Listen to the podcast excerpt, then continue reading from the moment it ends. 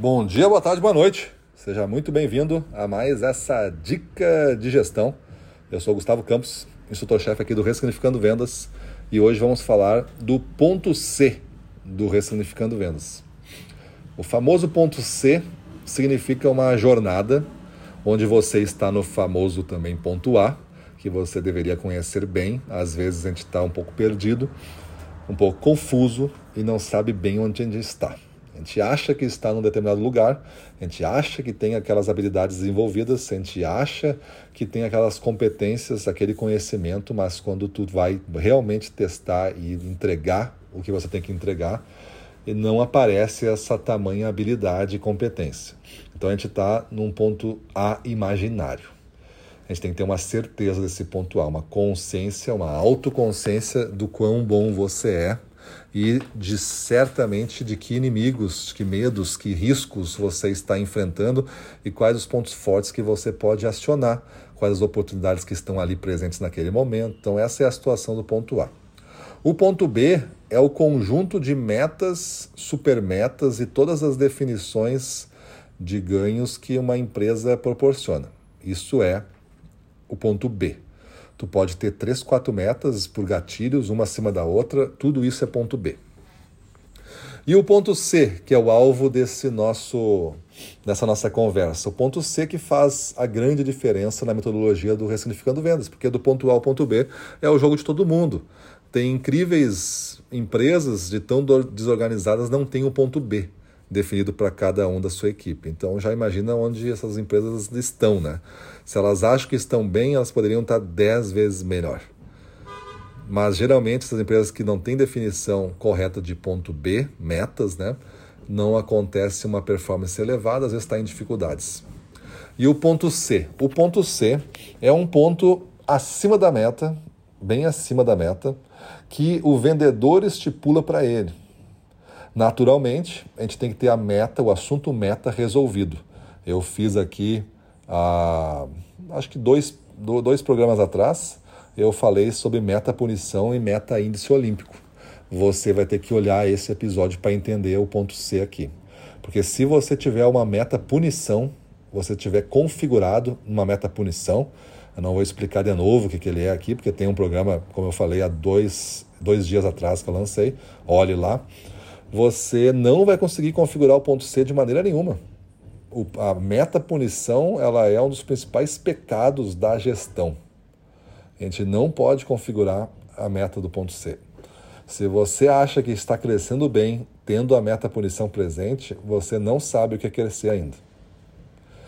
Você pode crescer e acelerar umas 10 vezes, mas você tem que resolver essa meta punição.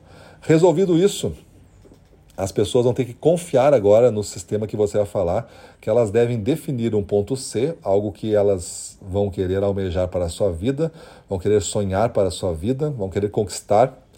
E a gente vai tentar acelerar essa conquista, fazendo uma gestão para o ponto C, para ajudar ele. Mas você não controla o ponto C, você não cobra o ponto C, você só ajuda o vendedor que definiu o ponto C a navegar até lá. E quem é que pode fazer essa definição de ponto C?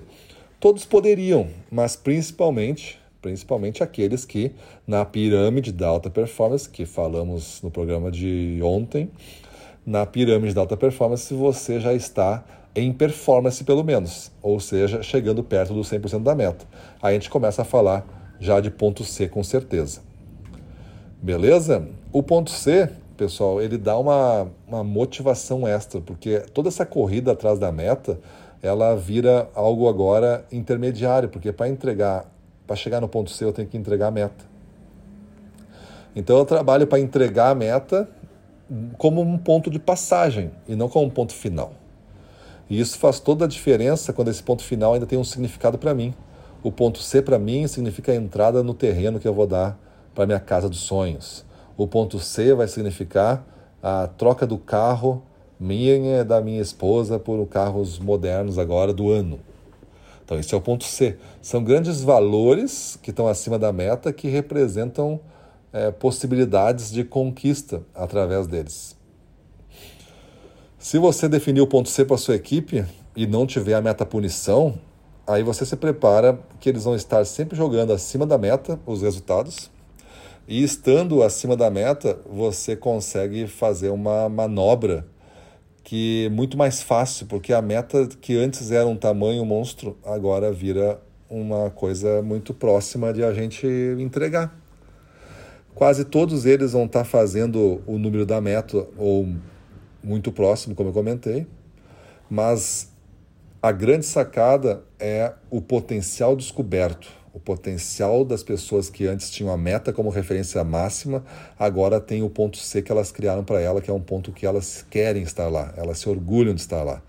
O jogo não fica mais difícil para elas, o jogo vai ficar mais fácil, porque eu vou estar sempre acima da minha meta, fazendo algo mais grandioso do que a meta. E a empresa que tem a meta como uma meta sadia, não uma meta punição, vai entender isso que eu estou falando e vai querer que a sua equipe entregue a meta é, com certeza, uma previsibilidade muito grande porque ela tem um orçamento, ela vai cumprir esse orçamento através do exercício da entrega das metas de todos os vendedores. Então dá uma refletida no que, que tu entendeu do ponto C, dá uma refletida de como que isso poderia se encaixar para ti, quem seriam os alvos dessa conversa de ponto C, e aí você pode daqui a pouco fazer o exercício de eles configurarem um ponto C para eles, se tiver a confiança estabelecida em você em primeiro lugar. Beleza? É isso aí, vamos para cima deles.